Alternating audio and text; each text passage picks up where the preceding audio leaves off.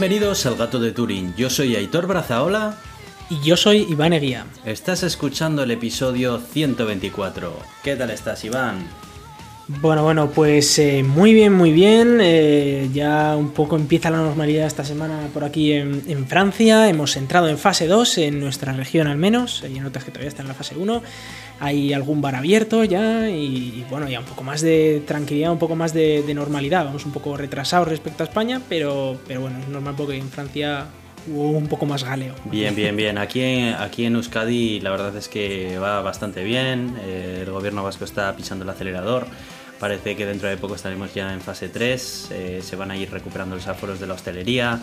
La verdad es que bien, bien, la verdad es que esto está recuperándose más rápido de lo que yo pensaba inicialmente. Yo pensaba que le iba a costar mucho más arrancar, pero por suerte eh, las cifras están, están saliendo positivas. Ha sido duro y largo, ¿eh? pero aún así mm. yo creo que vamos poco a poco. Sí, sí, sí, podría haber sido mucho peor, así, que, así que ni tan mal. Me han contado, me han dicho que has estado en los micrófonos de Enredando también. Pues te han contado bien, sí, sí, me, invitó Íñigo y Miquel, me invitaron a, participar en un programa. Eh, bueno, Enredando es un programa de Euska Digital, una radio en la que nosotros también solemos salir los jueves.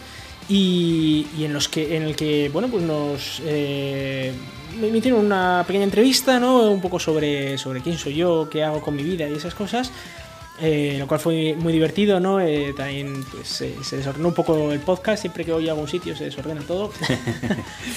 y, nada, luego estuvimos hablando de noticias de tecnología, principalmente informática, y, bueno, os, recomiendo que, echéis un vistazo porque son noticias que normalmente no solemos tocar tanto aquí, a pesar de que hay y somos informáticos, ¿no? Pero eh, que es, son, son, muy interesantes, me gustó una sección que tenían de, de GNU Linux específica, y, nada, os, recomiendo que echéis un vistazo tanto a ese programa como a, otros de, Enredando. Mm, efectivamente, lo malo es que has asistido a Enredando pero de forma virtual.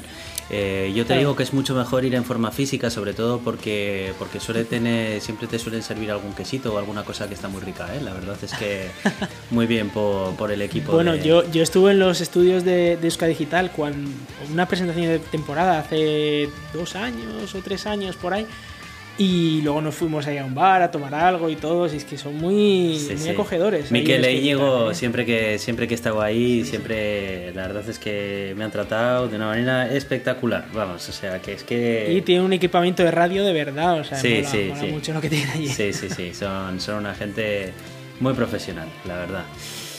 Eh, bueno, pues yo estuve, estuve entretenido escuchándote, la verdad, eh, porque bueno, sabéis que no solamente lo podéis escuchar en la página web, sino que también tienen un podcast, bueno, lo, lo, cuelgan después en el podcast que tienen ellos, así que está muy interesante. Te preguntaron mucho por Tesla, ¿verdad?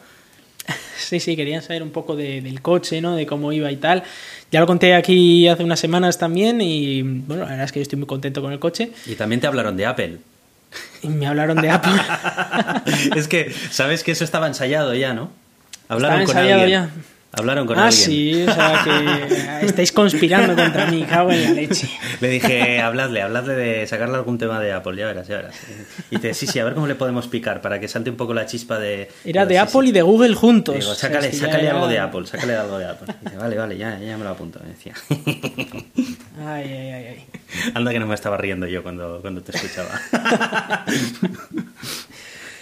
Bueno, bueno, yo creo que ahora soy bastante más abierto a escuchar cosas como que Apple no es el mal y cosas así. ¿no? Es verdad que te ha relajado bastante. Es verdad que te ha relajado bastante. Ya, ya no es como antes, que antes saltabas con muchísima más facilidad. Parece que los años van, van aplacándote un poco.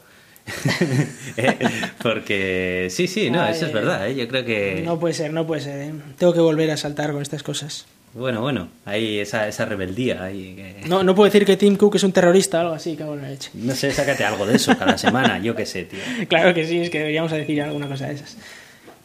Vale. Em, bueno, yo quería, yo quería comentar eh, un comentario que, que, hemos recibido, un email de hecho que hemos recibido de, de Beto, uno de nuestros oyentes en Asunción, en Paraguay, y que nos ha gustado mucho porque nos ha explicado, nos ha dado otro punto de vista de, toda la pandemia esta de, la COVID, que al fin y al cabo nos ha, nos ha cambiado la vida ¿no? a, todos, eh, en Europa muchísimo y, en otras partes del mundo también.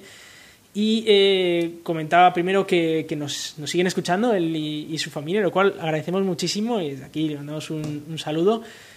Y que, bueno, que quería que, notáramos que en concreto en, Paraguay, ¿no? que las cosas están por lo visto bastante bien.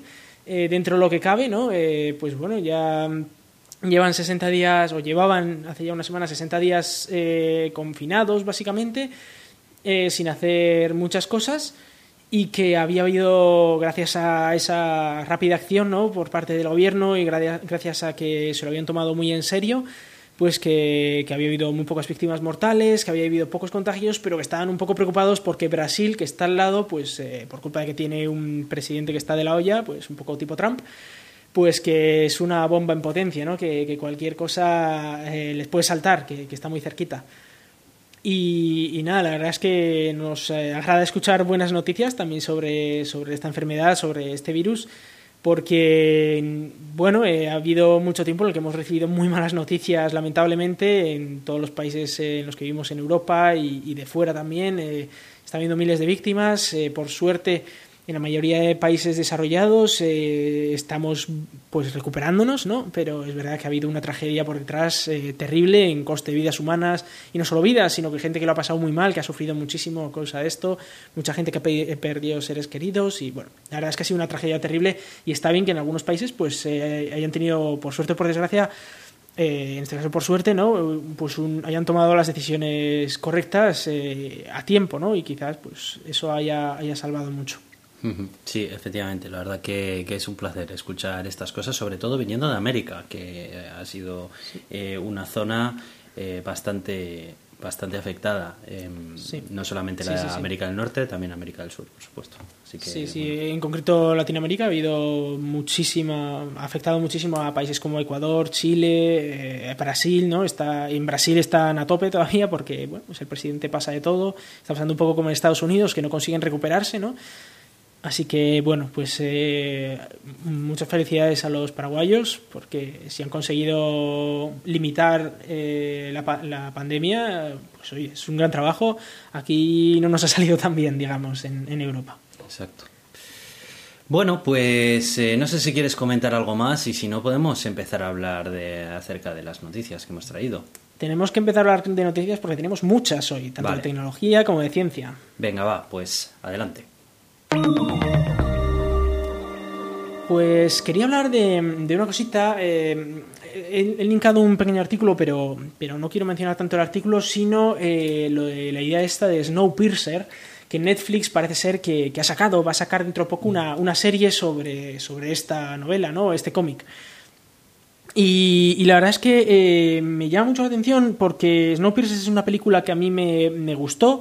la vi corta, eh, y, bueno, voy a explicar un poco la, historia detrás de, de, este Snowpiercer. La idea es eh, que esto está ocurriendo, es una película basada en un futuro, en un futuro distópico, la verdad, en un futuro muy coronavírico. El caso es que eh, el mundo entero se ha convertido en una bola de nieve, digamos, pues por, por, alguna glaciación, ¿no? provocada probablemente por los humanos, porque la hemos liado muy parda. Y eh, en ese mundo solo queda eh, un tren que va dando vueltas a ese mundo, ¿no? Y, que en ese tren pues vive toda la gente que, está viva en, el mundo, ¿no?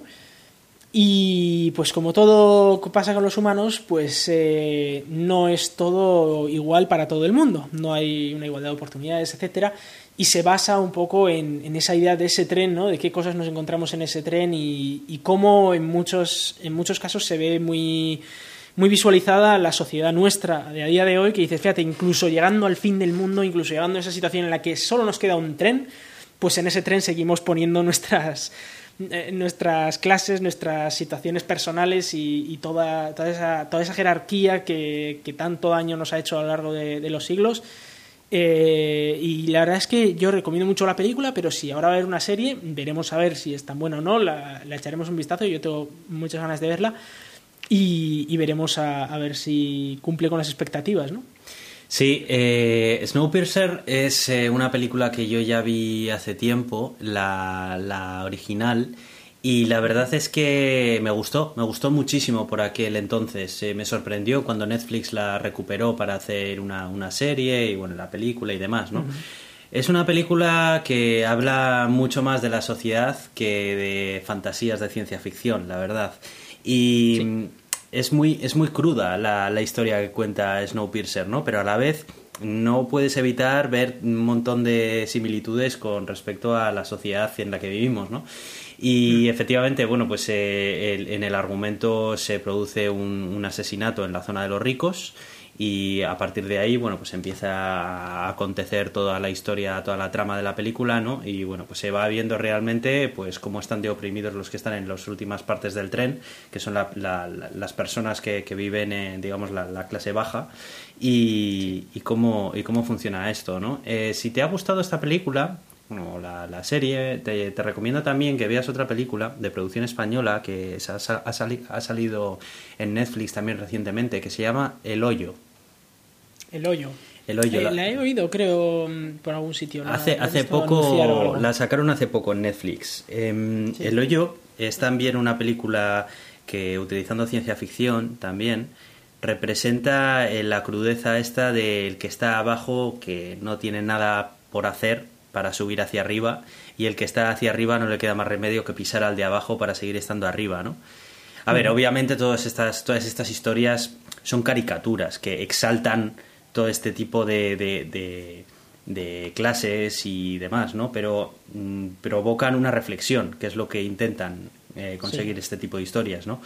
Eh, si ves la película de El Hoyo, eh, yo ya te prevengo de que es una película bastante, bastante cruda. Hay muchas escenas que provocan directamente asco asco eh, sí, al final de, lo más carnal o sea ya le, cuando haces un retrato de la sociedad y pones también todas las partes malas que tiene es decir eh, por ejemplo en Europa somos digamos el 1% de los más ricos del mundo no hay gente muy pobre viviendo fuera de Europa hay gente eh, muy pobre en Europa también y y que ves esa situación cuando te la enseñan, pues muchas veces nos da, nos repele, ¿no? Porque no estamos acostumbrados a, verlo mm. así.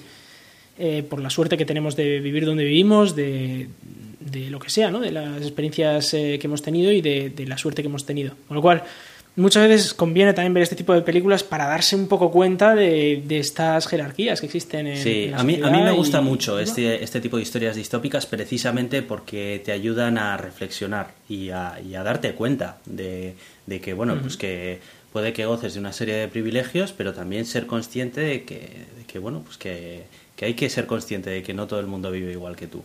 Y si en algún momento, oye, tú puedes eh, poner un granito de arena o lo que sea, pues, pues oye, eso es lo que cuentan al final este tipo de historias, que bueno, pues eso, que son caricaturas al final, tampoco hay que tomárselas a, mm. a tal. Pero sí, sí, muy buena, muy buena peli y buena recomendación. Me gusta. Yo todavía no la he visto, eh, la serie esta, pero, quiero verla, pero quiero verla. Ya, ya contaré. Habiendo visto la película, se pone de puente a los tiros y me gusta la idea. Sí, sí, sí. Pues eh, yo tenía también una noticia que me ha llamado muchísimo la atención. Eh, hace una semana, creo que fue, salió la, la, bueno, la actualización de Windows de turno, ¿no? Eh, con nuevas características, etcétera. Siempre se suele hacer, todos los años creo que se hace una actualización de, de funcionalidad, etcétera, en Windows. Y ha tocado ahora. Y me ha llamado mucho la atención esta, esta noticia que se acaba en beta que decía que con la última versión de Windows 10 es más fácil que nunca deshacerse de Cortana. ¿no? es, es el, nuevo objetivo de, instalarse una nueva versión de Windows es deshacerte de Cortana más rápido, hacer que el ordenador vaya más, rápido, que no tengas esos problemas de privacidad que trae un asistente de voz como, como puede ser eh, Cortana, aunque tú, Aitor, vives ahí con, con Alexa, ¿no? En Sí, sí, a ver, yo, yo vivo con Alexa y, y estoy contento con, con ella, eh, pero también es cierto que yo la utilizo para una determinada serie de cosas muy concretas, concretamente gestión de unas cuantas luces, música, eh, temporizadores y tal.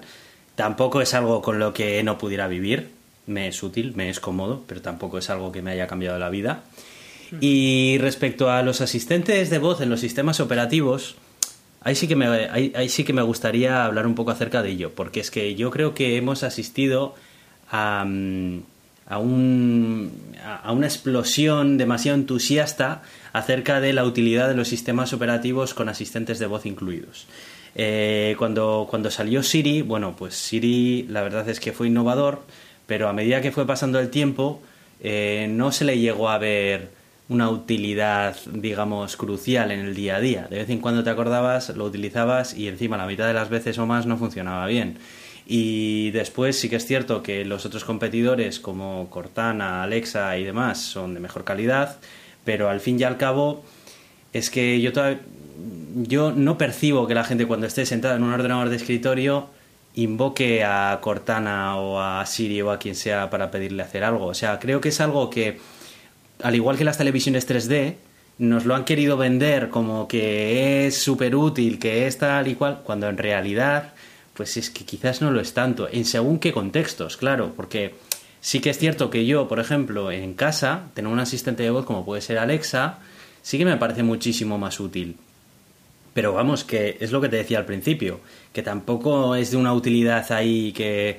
O sea, claro, tú ves la película de Iron Man, estás viendo cómo, cómo habla con su asistente de voz y dices, ¡buah, qué guapo, ¿no? Y tal, claro, pero es que su asistente de voz le sirve hasta un café, ¿vale? Pero le sirve hasta un café y le pone la taza enfrente del morro con un brazo robótico. Entonces, claro, es que... Siempre, siempre entiende el concepto que está intentando transmitirle y... Claro, claro. No, son órdenes directas, son claro, entonces, una conversación. Desluce un poco, ¿no? Los asistentes de voz que tenemos y muchas veces al final, pues es que acabas antes realizando tú la acción que quieres que pidiéndoselo a un asistente de estos. Es cierto que hay otras situaciones en las que, bueno, pues es más rápido. Pero en un sistema operativo de escritorio, yo la opinión que tengo es que estorba más que ayuda. O sea que bienvenido sea que te faciliten quitarlo.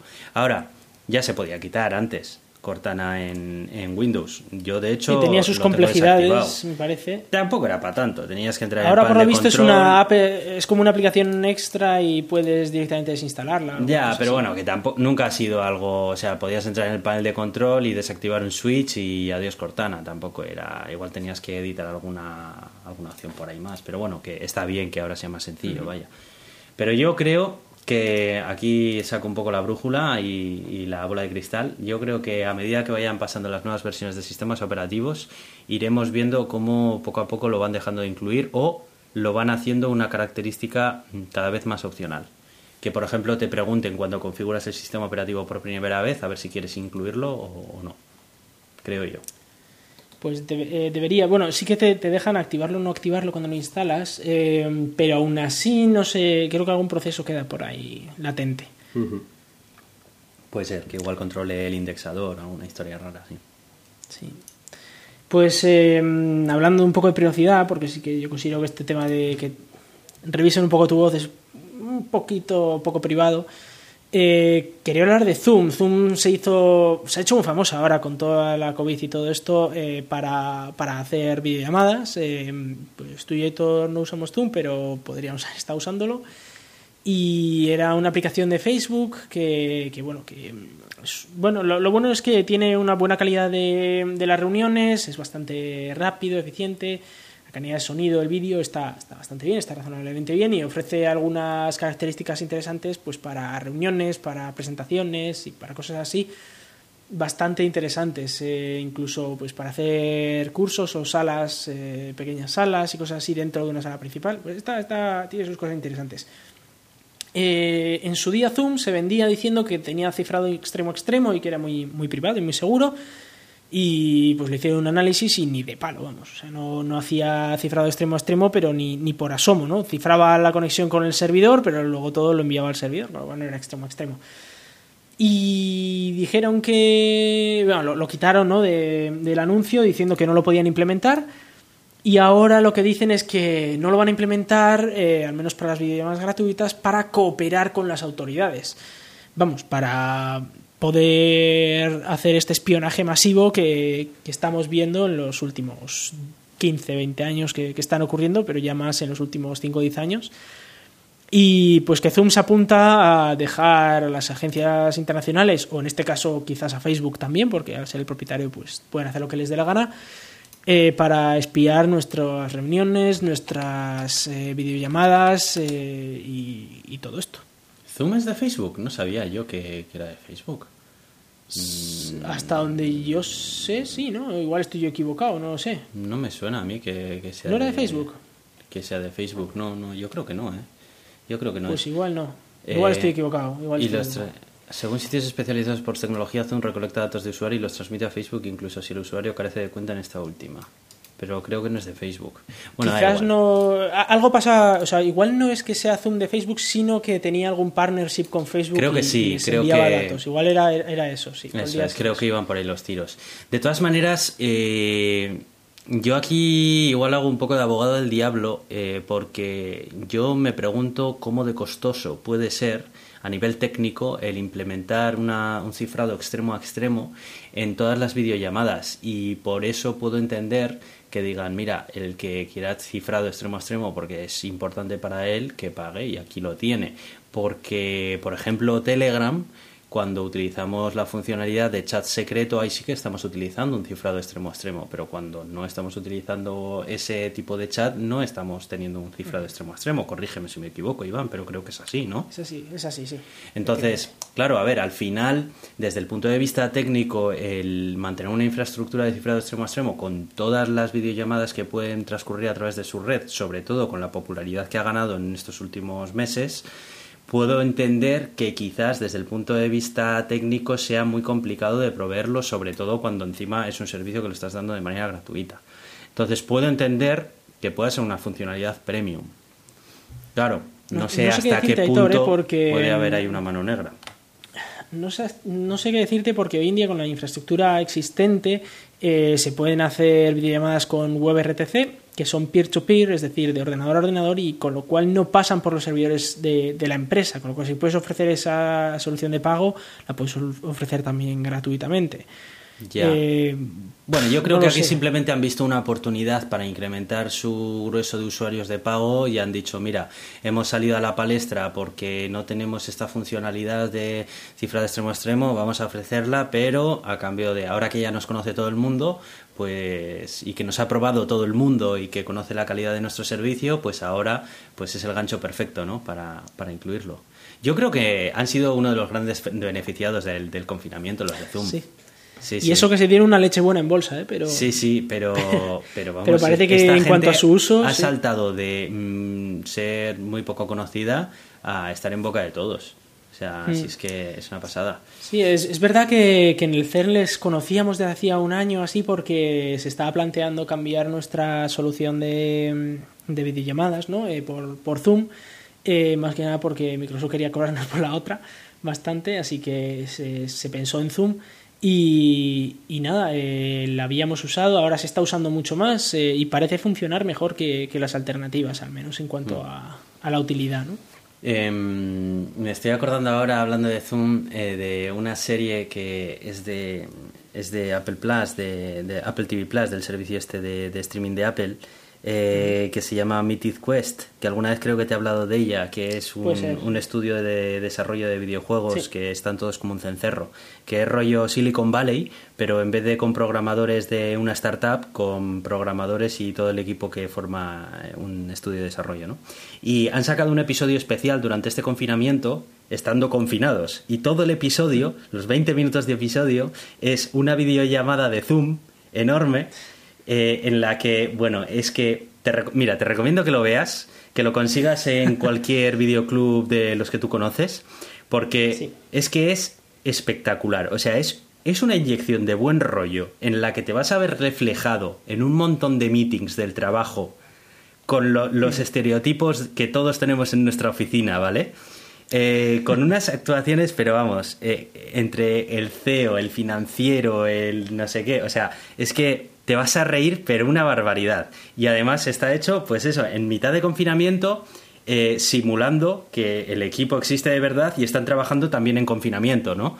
O sea, te recomiendo que lo veas porque es brutal, brutal. Y a los que nos estáis escuchando también os lo recomiendo. Aunque no hayáis visto el resto de la serie, lo, pu- lo puedes ver sin haber visto el resto de la serie, ¿vale? Es un episodio, además, solo duran 20 minutos, son muy cortos, como los de Silicon Valley. Echa, échale un Echaré ojo. un vistazo, entonces. Mythic Sí, sí. Quest se llama el este. Mira, ya te lo escribiré luego si quieres. Me lo apunto, sí.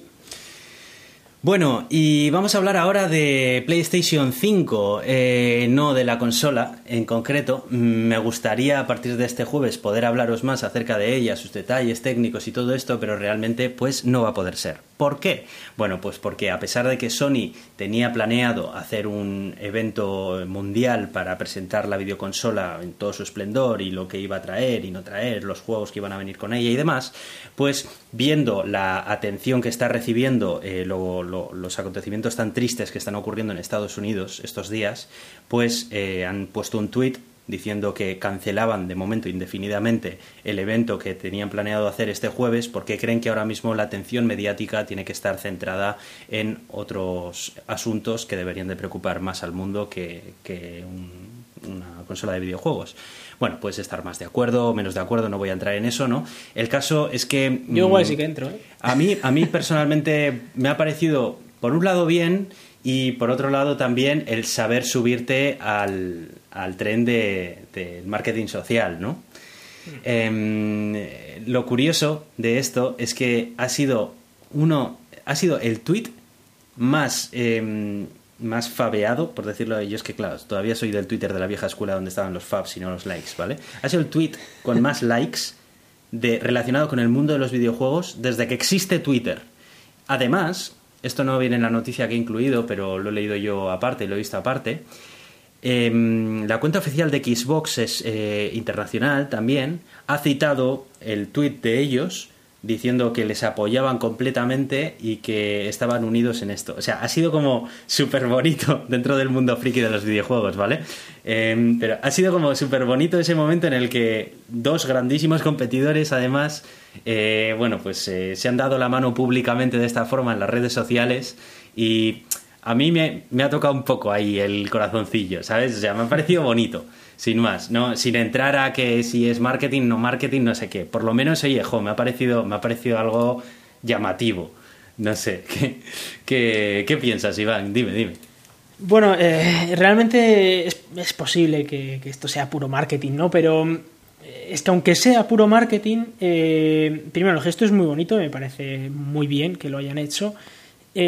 Aunque les va a beneficiar económicamente y aunque lo hayan hecho solo pensando en el dinero, al final es, es, correcto, ¿no? Me parece que en este momento no estamos como para pensar en videojuegos. Es verdad que nosotros tenemos un podcast de tecnología y ciencia y que vamos a hablar de tecnología y ciencia, pero me parece muchísimo más importante que todas las noticias de tecnología y de ciencia el hecho de que en Estados Unidos están asesinando a negros y están asesinando a otro tipo de gente y me parece muy importante darles el valor a estas protestas que está habiendo, eh, a veces con mejor o peor acierto en cuanto a, los destrozos o a la violencia que se está ejerciendo, pero que en cualquier caso son muy, muy, muy necesarias. Con lo cual que, Sony y, Microsoft, eh, en este caso, ¿no?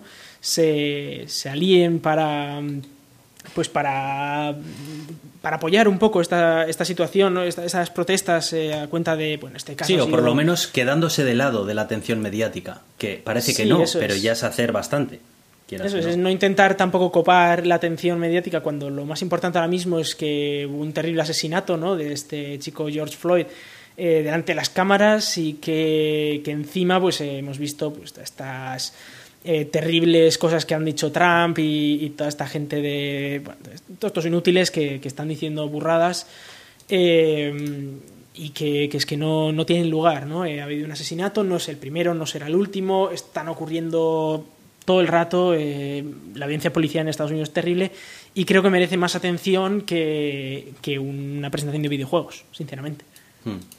Sí, a ver, yo estoy también de acuerdo. O sea, yo también personalmente creo que independientemente de los motivos por los cuales se hayan decidido eh, sacar este tweet y cancelar la presentación, me parece que es lo propio. Me parece que hay cosas que, pues que, que está bien hacerlas independientemente de las razones por las que las hagas y punto, ¿sabes? Y, ya está. Y me parece que, me parece que es algo que, que está bien. Em, es triste que estemos viviendo una situación como esta Además, bueno, es que vaya 2020 que llevamos. Hmm. Vaya 2020. Se ha juntado muchas cosas. Eh, a ver, también ha sido una explosión perfecta, una tormenta perfecta, ¿no? Eh, estamos en, de repente pues ocurre una pandemia, eh, la gente se tiene que confinar en sus casas, lo cual es muy duro, empieza a morir gente también, unas situaciones terribles. luego encima pues todo el mundo quiere conseguir rédito político porque hay unas elecciones en noviembre a la presidencia. Eh, todo el mundo mete leña al fuego por todos lados y, luego se da la situación de, un fallecimiento encima en, televisión, o sea, bueno, con cámaras delante, ¿no? Eh, un asesinato clarísimo delante de cámaras que, no ha hecho más que prender la llama ya. O sea, ya había tanta, leña, tanta leña ahí puesta que en cuanto has prendido el fuego, bueno, ya, y luego encima cuando viene el presidente del país y en vez de intentar apagar la llama echa gasolina, pues... Eh, claro, porque, a, ver, Trump todos sabemos lo que era, es un impresentable, es una persona que, que vive de esto, que es un niño, es, como un niño de cinco años, pero que le han puesto a los mandos de, un país entero, es un racista, es... Eh, es eh, bueno, es, lo que es, es es un desastre de, persona y de, individuo. Y ojo, que tiene millones de personas que le han votado, ¿eh? Y esas personas, pues no sé cómo de contentas estarán con su voto o no, pero, pero ojo, cuidado con, todo esto. Y claro, al final es un país que se ha debido muchísimo a cuenta de, todas estas situaciones, ¿no? Y, bueno, cosas como, por ejemplo, eh, todos aquellos que, que, protestaban contra el confinamiento, ¿no? Eh, y que Trump les apoyara en la protesta contra el confinamiento me pareció llamativísimo. Es como, a ver, eh, estás salvando vidas, confinando a la gente. Es muy lamentable que haya que hacer eso, pero es lo que hay, ¿no? Y, y que, bueno, que, que, favoreciera estas protestas, o sea, que, que él apoyara estas protestas eh, me pareció lamentable ¿no? Que, se pusiera a favor de los rebeldes y ahora pues se pone a favor de los, de los violentos policías, ¿no? de los asesinos. No sé, me parece. Mira, ya que estamos hablando de Trump, voy, a, voy a comentarte la siguiente noticia que había traído y es que me parece ya tan surrealista que cuando, cuando una noticia de verdad te parece una noticia del mundo today Ah, las cosas eh, empiezan a, ser raras. Eh, Hay un subreddit que se llama Not the Onion, que es precisamente para estas cosas, que son noticias reales, pero que parecen de The Onion, que es el, el mundo today americano. Madre mía. El caso es que, bueno, pues el titular reza, Twitter señala que uno de los mensajes de Trump en la red social glorifica la violencia. El presidente de los Estados Unidos firmó el jueves una orden para limitar la inmunidad de la que gozan las compañías de redes sociales por los contenidos que los usuarios comparten en sus plataformas. Bueno, básicamente el tuit que había puesto era llamando matones que estaban deshonrando la memoria de George Floyd, eh, que es la, persona que, murió, y que, que, bueno, que básicamente dejaba al gobernador total capacidad capacidad para ah, contar con todo el apoyo del ejército que necesitara y, que bueno que ante cualquier dificultad que asumirían el control pero que, no dudaran en disparar vamos o sea de en ir a muerte em, Twitter. hay una, una, frase muy concreta que dice al final, que es, dice, When the looting starts, the shooting starts. Que, es básicamente cuando, cuando empiezan las revueltas, empiezan los disparos. Estaba claramente haciendo referencia a que había que disparar a todos los, a todos los que protestaran eh, violentamente o, digamos, eh, destruyendo mobiliario urbano. ¿no? Entonces, esto, independientemente, independientemente de, de sesgos, esto es claramente una invitación a la violencia, ¿no? O sea, es que puedes estar de acuerdo con Trump, no estar de acuerdo, pero esto es que es, es, una invitación a ello, ¿no? Glorifica la violencia en este caso. Bueno, pues es precisamente el mensaje que Twitter le colocó justo encima. En Twitter vino a ponerle uno de los nuevos mensajes que están empezando a, poner, en el que viene a decir que este Twitter, este tweet, Twitter no ha considerado que tenga que ser eliminado por su relevancia, digamos, informativa, política, socioeconómica, pero que aún así glorifica la violencia y que, bueno, pues que es como, pues eso, como un, pequeño spoiler, un tal, ¿no? Avisándolo, por si acaso. Em, ante esto, eh, Trump, bueno, estalló en furia y, bueno, dijo que empezó a echar pestes acerca de la libertad de expresión. Siempre, siempre, siempre les encanta hablar de la libertad de expresión cuando, cuando son precisamente los que quieren ir en contra de ella, pero bueno, en fin y que no podía ser. Bueno, pues entonces eh, una de las medidas que ha tomado Donald Trump es limitar la inmunidad que tenían estas empresas, que se basa en una ley que está aprobada en el 1996, además, la ley de decencia de las comunicaciones, que es un año en el que Zuckerberg tenía 11 años y Google ni siquiera existía. Lleva siendo un objeto de controversia desde hace mucho tiempo, por lo visto. Y, claro, esa ley es la que les protegía a estas páginas web, básicamente, porque por aquel entonces la, industria de Internet estaba floreciendo, todavía no, existían redes sociales como tal, y era algún tipo de una forma de, de protegerla. Él argumenta que el sesgo que tienen progresista las redes sociales por su propia definición les lleva a poner este tipo de textos y advertencias en los mensajes que ellos consideran. O sea, tiene narices, ¿sabes? Y, que claro, que él es una víctima de eh, que Twitter haya avisado al resto de usuarios que lo que está diciendo él, pues que eh, incita a la violencia y en otro tuit que puso anteriormente que era información pues falsa, básicamente, que invitaba a verificar la información que daba, porque hablaba en otro tuit acerca de la invalidez del voto por correo, precisamente en una situación como la que estamos de, pandemia, que es una, es una protección eh, desde el punto de vista del votante, ¿no? para prevenir el contagio. Entonces, bueno, eh, esta es la situación que hubo tenemos. varias más, porque de hecho eh, Trump también dijo eh, que no necesitabas registrarte para votar en las elecciones de noviembre, cuando la realidad es que sí que necesitas registrarte. Y bueno, hubo, varias. Sí, decía que podía, cualquiera podía coger cualquier papeleta del buzón de otra persona, rellenarlas y votar todos juntos, además.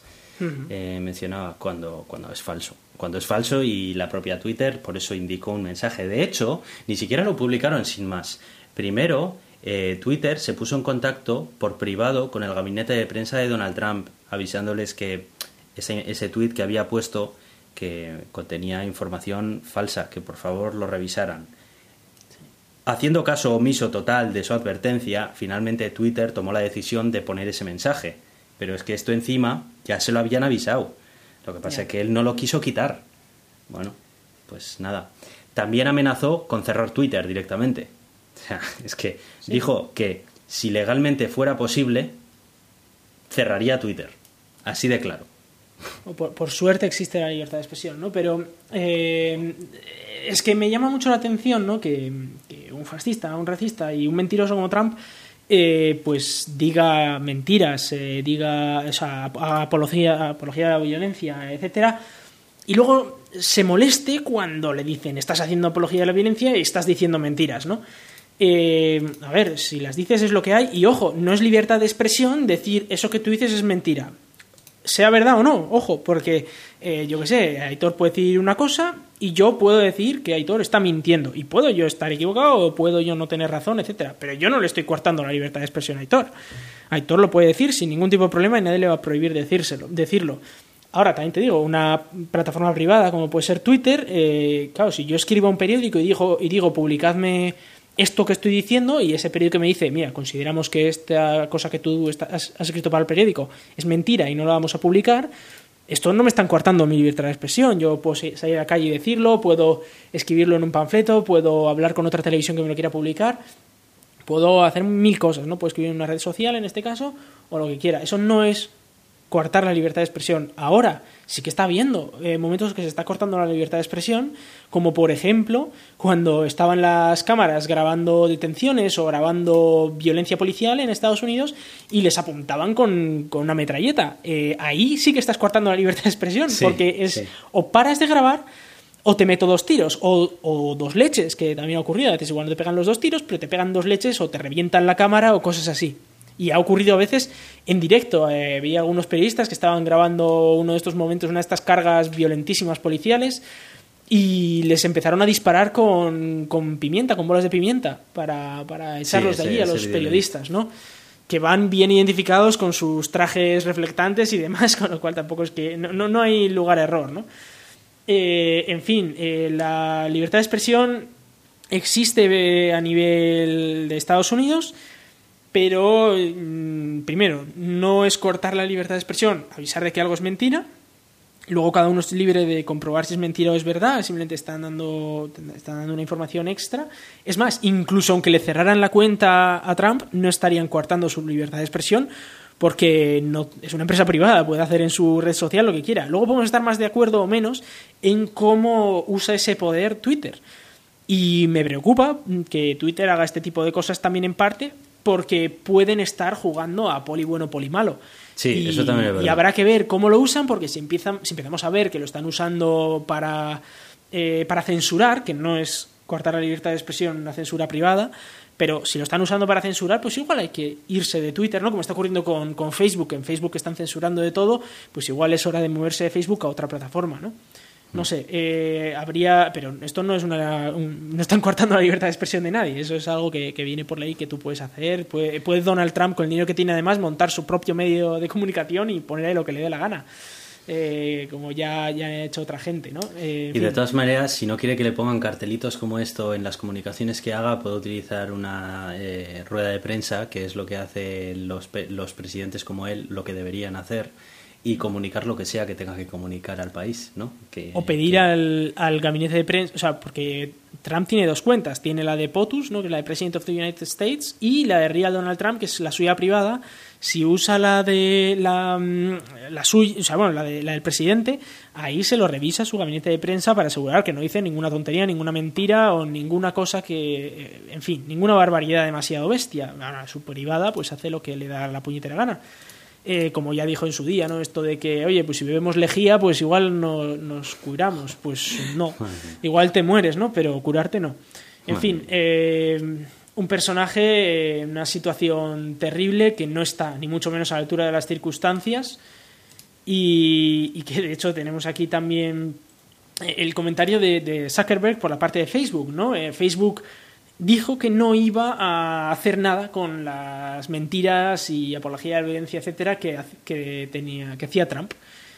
Eh, la, siguiente noticia que traíamos y, de hecho eh, algunos de sus empleados ya les han algunos empleados han abandonado la empresa y, otros la han criticado etcétera en fin Facebook eh, como pongas un pezón se vamos te la cargas y eso es terrible ahora si estás haciendo apología de la violencia y eres el presidente de los Estados Unidos, pues te dejan hacer un poco lo que te dé la gana, ¿no? Eh, en fin, no.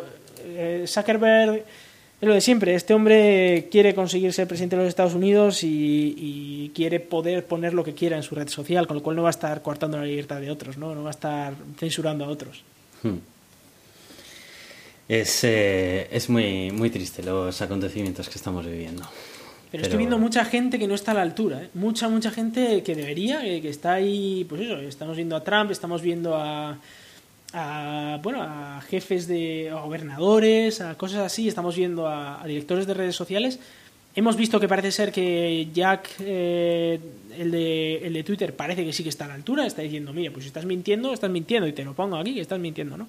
Coño, y ojo, porque este tío, hemos, hemos hablado de él en este podcast, que, es un personaje también, pero oye, por lo menos. Jack Dorsey, sí, sí. A ver, ojo, él en su vida privada es un personaje, ya lo comentamos aquí, que tenía. Bueno, en fin, que, no estaba bien del todo de la cabeza, pero bueno. Eh, cuando toma una buena decisión hay que decirlo. En este caso, sí, personalmente me, me, parece una buena decisión, o sea que, oye, pues, pues está bien esta vez. No pasa nada, o sea, hasta, como se suele decir, hasta trampa a veces acierta. en fin.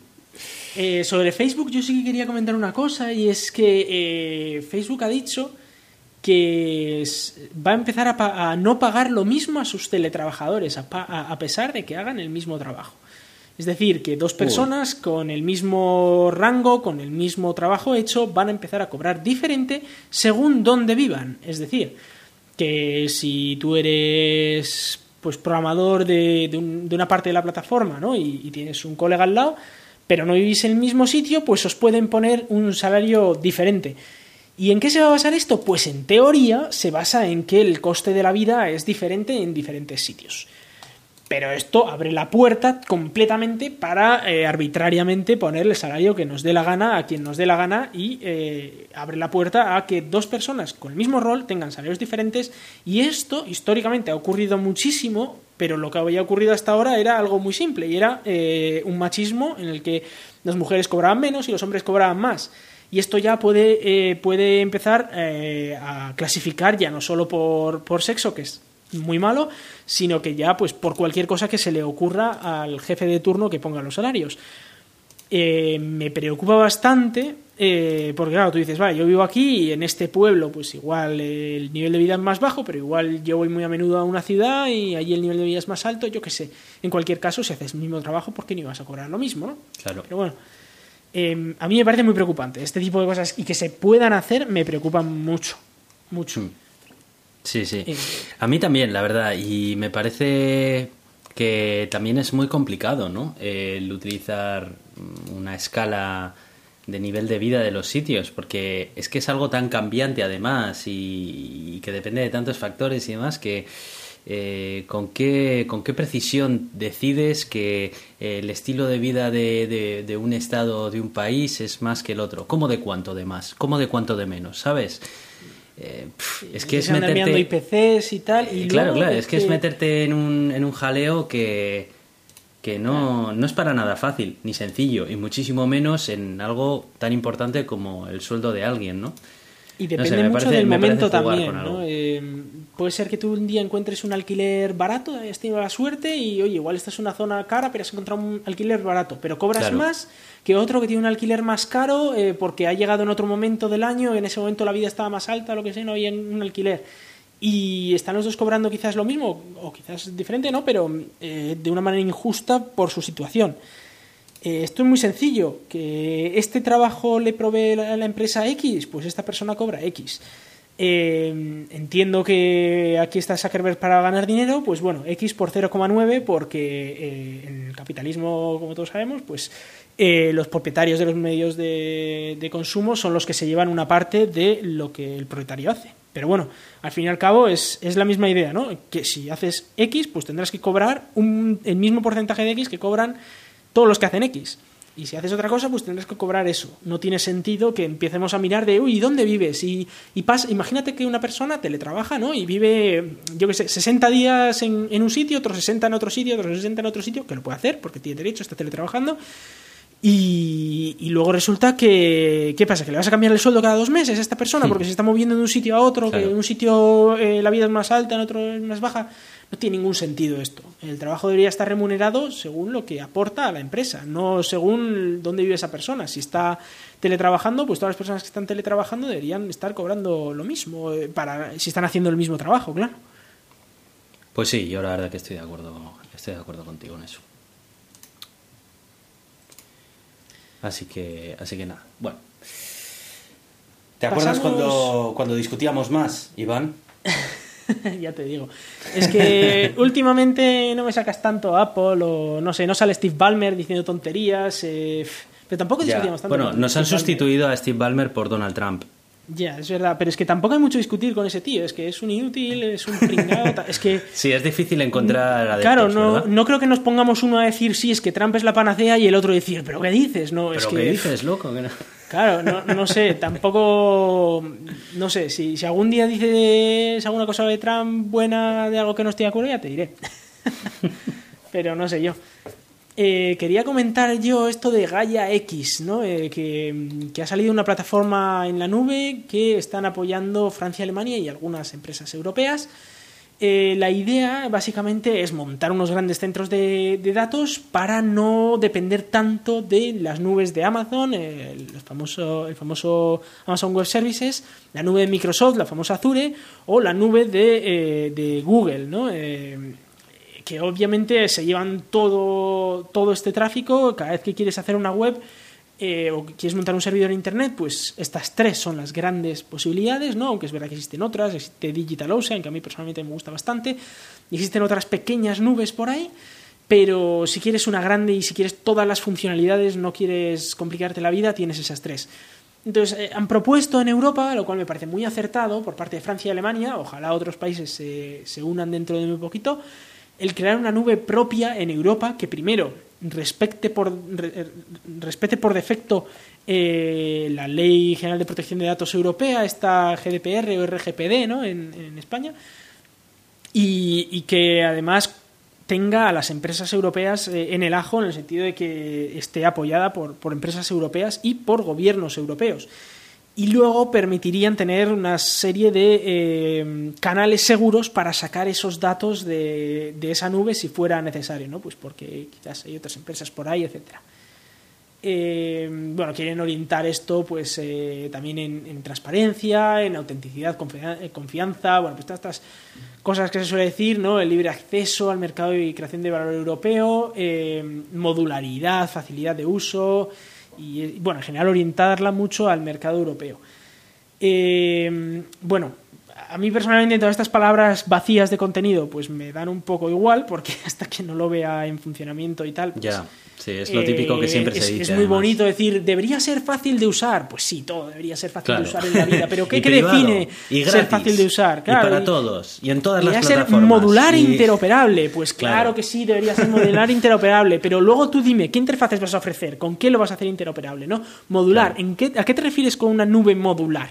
¿Qué significa? ¿Vas a tener ¿Qué tipo de atención se le va a dar a posteriori? Porque es muy típico, ¿eh? También lo de sacar algo y luego olvidarse de ello. Y luego, ay, es que hace meses dejó de funcionar no sé qué, pero bueno, como es la Mm. administración, todavía no lo han arreglado, todavía sigue ahí. Claro.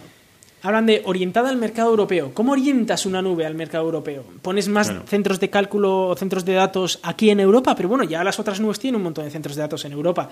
Me gustaría que aparte de estas frases bonitas, ¿no? De apertura y transparencia. Tra- ¿Transparencia de qué en una nube? O sea, Sí. los precios de, de esto, eh, apertura, tiene que ser abierta la nube. Todas las nubes son abiertas. Tú vas a Google, te pides un servidor, eh, vas a Azure, pides un servidor, lo pagas y ya lo tienes. O sea, no no sé, soberanía digital y autodeterminación, en el sentido, imagino, de, de tener los datos en Europa para que podamos aplicar más fácilmente la RGPD, ¿no?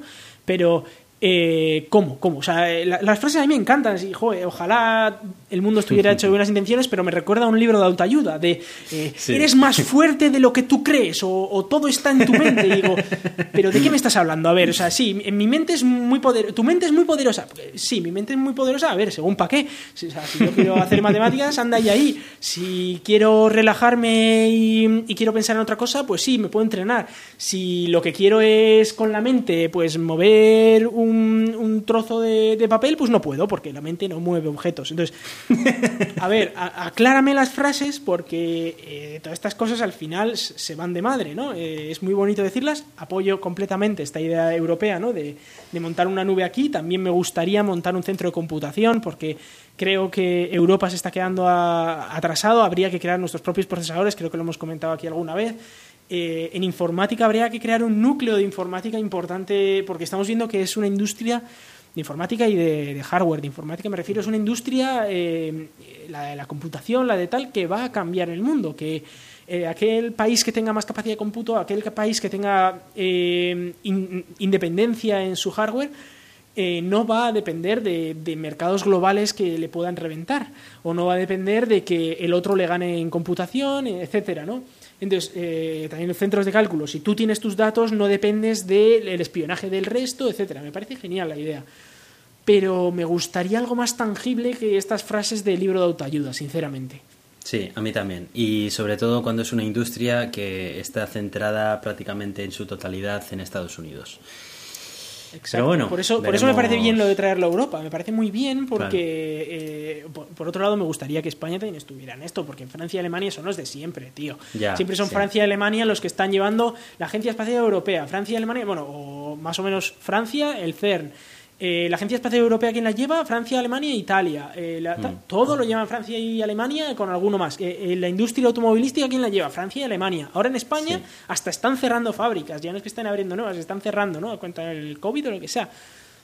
Joder, un poquito de ímpetu por parte española, ¿no? Eh, estamos viendo Francia, ese sitio más centrales nucleares hay, donde tiene el sistema energético más basado tal. Bueno, Alemania ahí están un poco en la mierda con el carbón. Pero bueno, eh, España podría también apostar por diferentes cosas y no le estoy viendo yo al gobierno español hacer eh, nada por este tipo de cosas. Es verdad que ahora llevan unos meses muy centrados en, el, en la COVID y todo esto y bueno, no vamos a tampoco meter más presión estos meses, pero me gustaría que, que ahora que ya estamos empezando a salir, ¿no? Y quizás a partir de dentro de un par de meses así, que empezaran a hacer este tipo de cosas, no sé, empezaran a apoyar este tipo de iniciativas y que se centren un poco, que no digan estas frases tontas. Pues sí, totalmente de acuerdo, la verdad. Pues me parece muy vamos, mal, a que dejar, vamos a de dejar Europa y vamos a empezar a hablar de Tito Elon porque han pasado cosas espectaculares. Así que vamos con Tito Elon. Bueno, bueno, bueno. Eh, pues sí, vamos con, con Tito Elon porque eh, tenemos un par de cositas de, de Tesla que, que podemos hablar.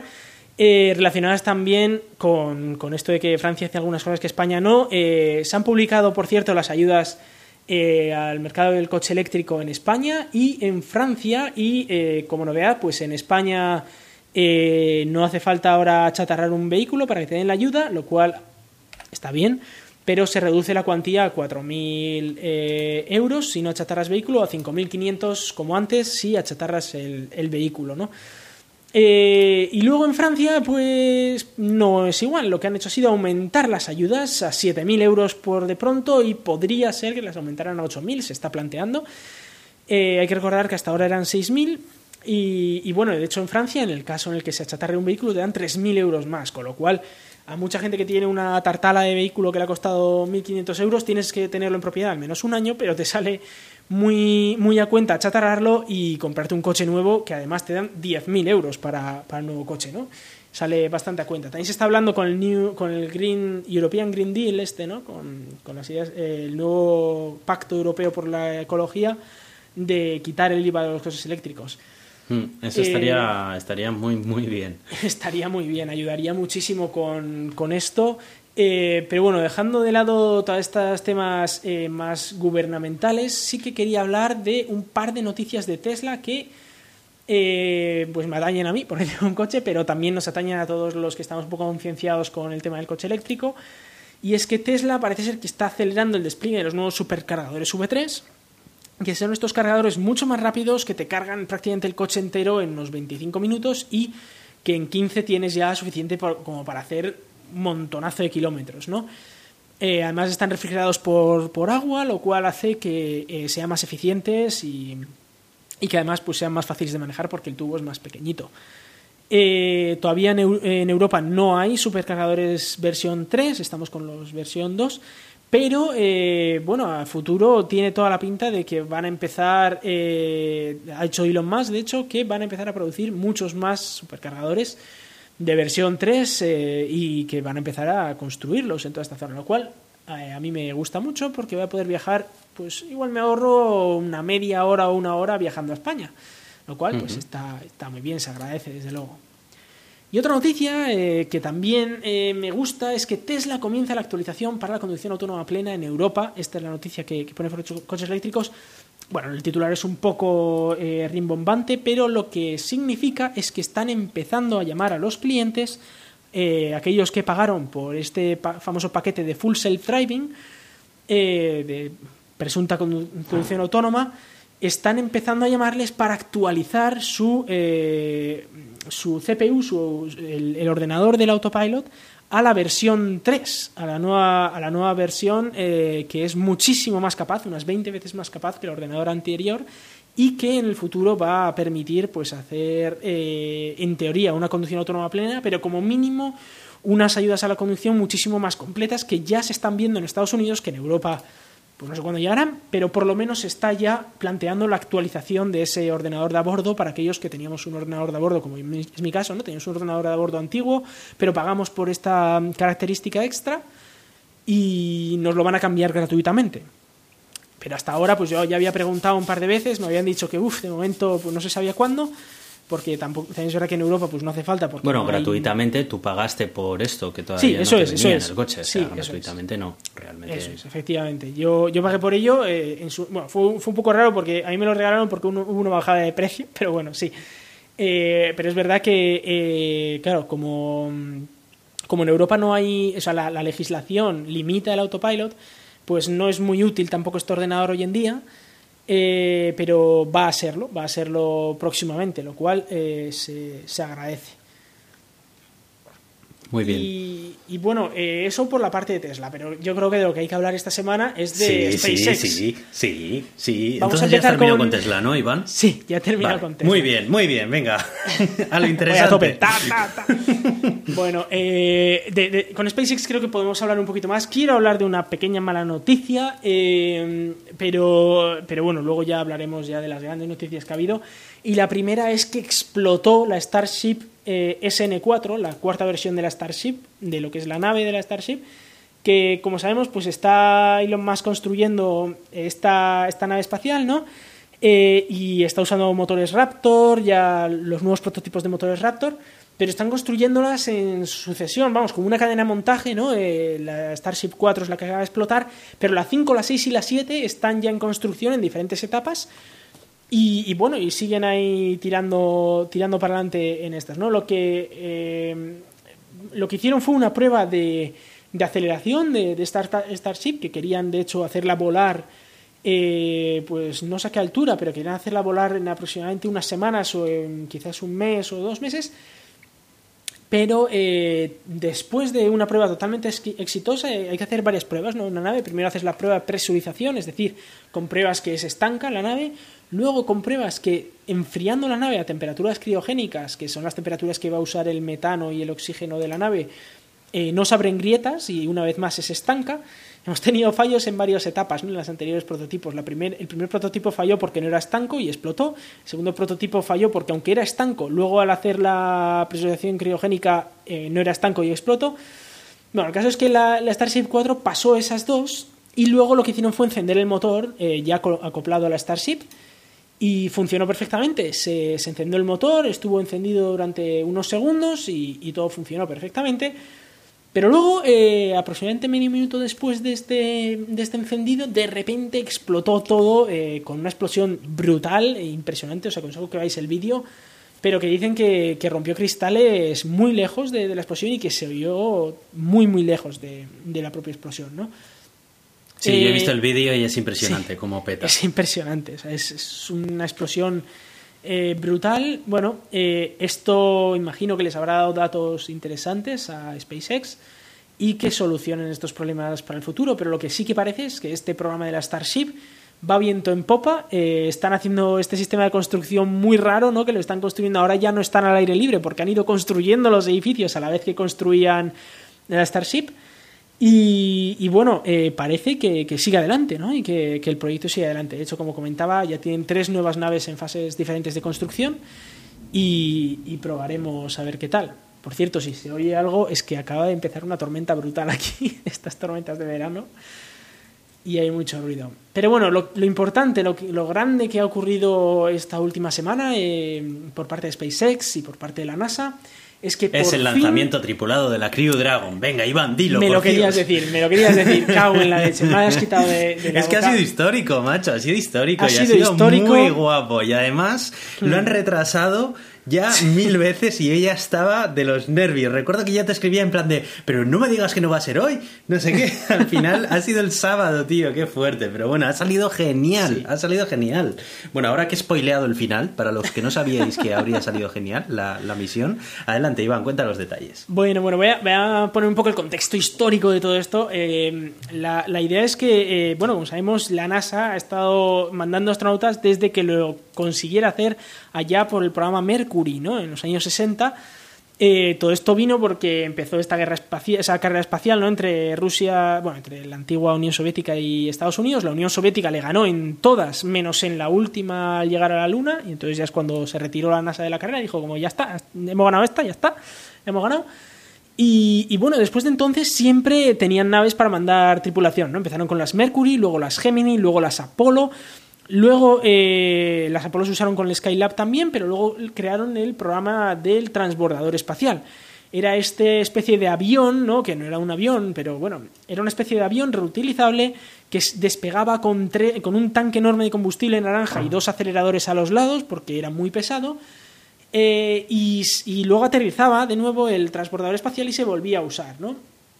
Esto tuvo sus problemas en su día, se crearon cuatro transbordadores eh, el Challenger tuvo un accidente terrible allá por el 80 y algo, si no me equivoco, eh, y en un despegue, a causa de que no habían revisado bien eh, muchas cosas, y a pesar de que hubo gente, algunos de los trabajadores de la NASA, que protestaron, que decían que ese día no se podía lanzar, se lanzó y explotó en el ascenso y fallecieron lamentablemente todos sus tripulantes. Y luego otro de, los transportadores, ya, ya por el 2006, puede ser 2007, no me acuerdo. Pero ya en los años 2000, el Columbia, eh, en una reentrada, pues parece ser que ya en el despegue se les, se les desprendió una loseta térmica, eh, pues por ciertos problemas que tenía ese lanzador en el despegue, y a la vuelta eh, se desintegró en la atmósfera también, además, con todos sus tripulantes falleciendo, ¿no? Y se dieron cuenta porque en un primer momento pensaban que estas naves solo, eh, bueno, la, probabilidad de pérdida de tripulación era de una entre 238, ¿vale? Y se dieron cuenta de que no, porque en 135 habían perdido dos tripulaciones, como cual la, la probabilidad real era de uno entre 70 o así.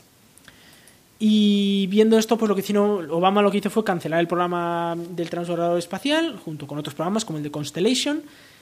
Y eh, esto fue allá por 2011. En 2011 fue el último vuelo y Estados Unidos se quedó sin capacidad para enviar astronautas al espacio. A partir de entonces empezaron a contratar eh, asientos en las naves Soyuz, que al principio pues, costaban 40 millones, luego 60, luego los últimos se compraron por 90 millones. Claro, la, Rusia lo tenía clarísimo, que iba a empezar a subir de precios y lo seguía necesitando.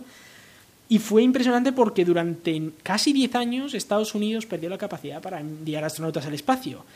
Crearon un programa comercial eh, en el que participaron muchas empresas, pero dos resultaron ganadoras, Boeing y SpaceX eh, para poder eh, volver a recuperar esta, esta, bueno, esta idea de poder llevar astronautas al espacio, ¿no? Y tras vamos, innumerables retrasos, por fin SpaceX ha ganado la carrera Boeing. De hecho, Boeing se quería básicamente retirar de, de, la carrera, pero la NASA quería tener competencia, quería que no solo hubiera un único sistema de lanzamiento, sino quería dos que compitieran entre sí, pues para que los precios no se desorbitaran, ¿no? Y finalmente SpaceX le ha ganado la carrera a Boeing y han sido los primeros en lanzar astronautas al, espacio. Y me alegro, me alegro porque SpaceX es una empresa que consigue transmitir emoción por, la, por, el espacio y, por los lanzamientos y por la tecnología y todo.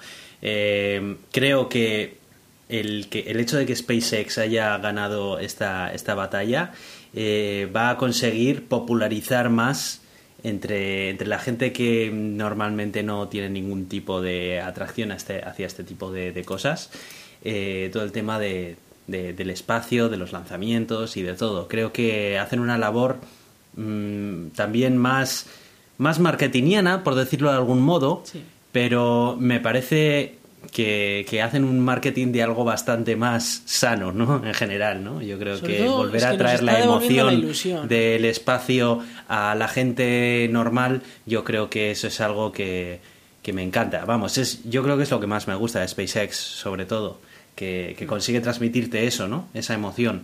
Una empresa como Boeing, pues yo creo que si hubiera conseguido ser Boeing, pues bueno, pues sí, habría estado también, habría sido un hecho histórico importante por el hecho de que volvía a recuperar la autonomía en los lanzamientos de Estados Unidos, pero no creo que ni de lejos iba a conseguir la misma atención mediática que la que puede conseguir SpaceX.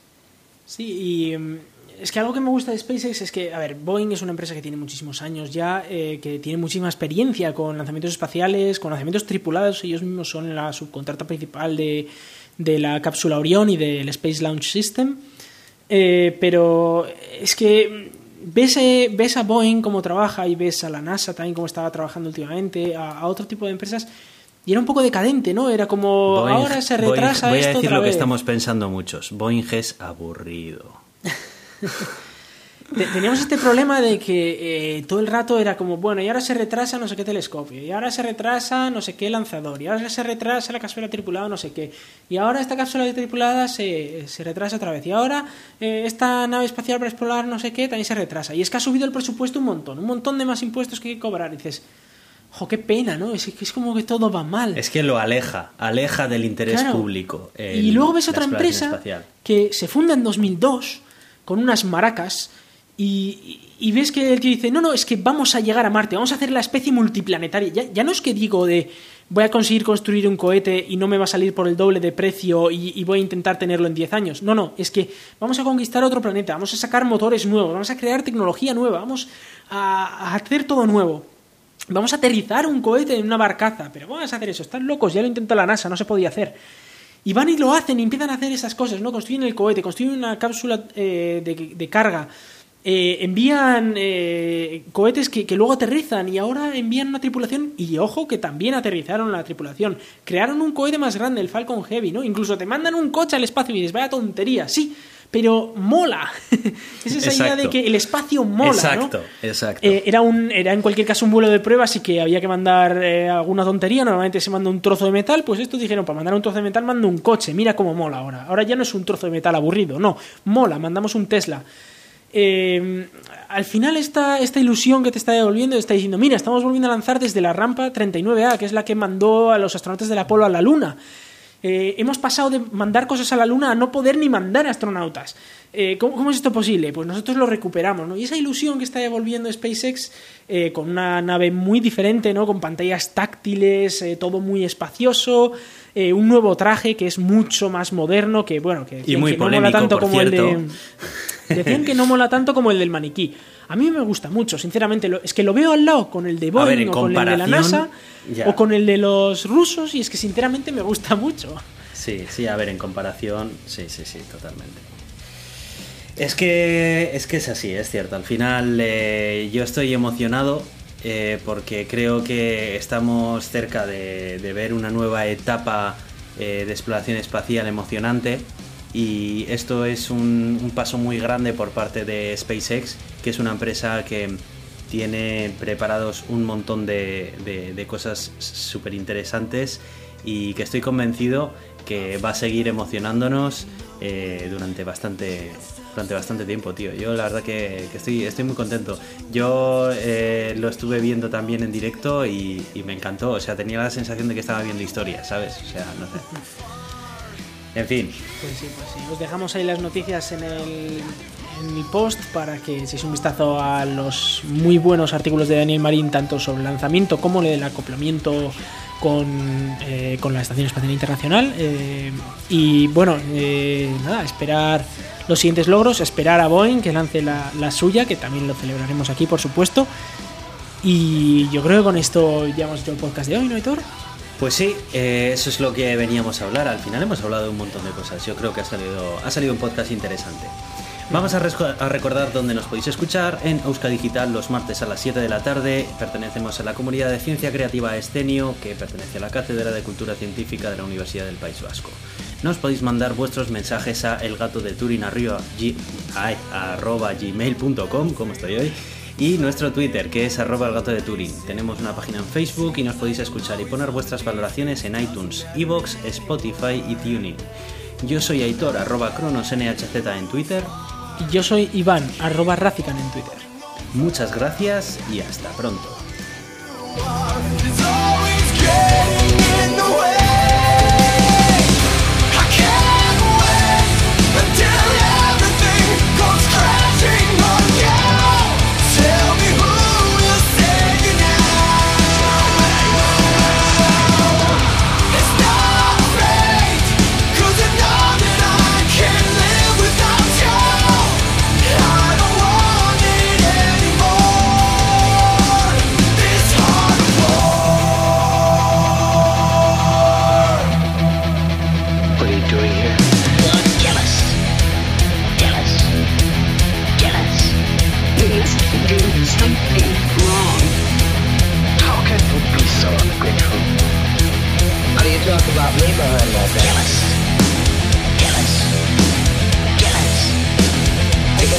afraid of the dark. You know I love you, don't you? Who are you?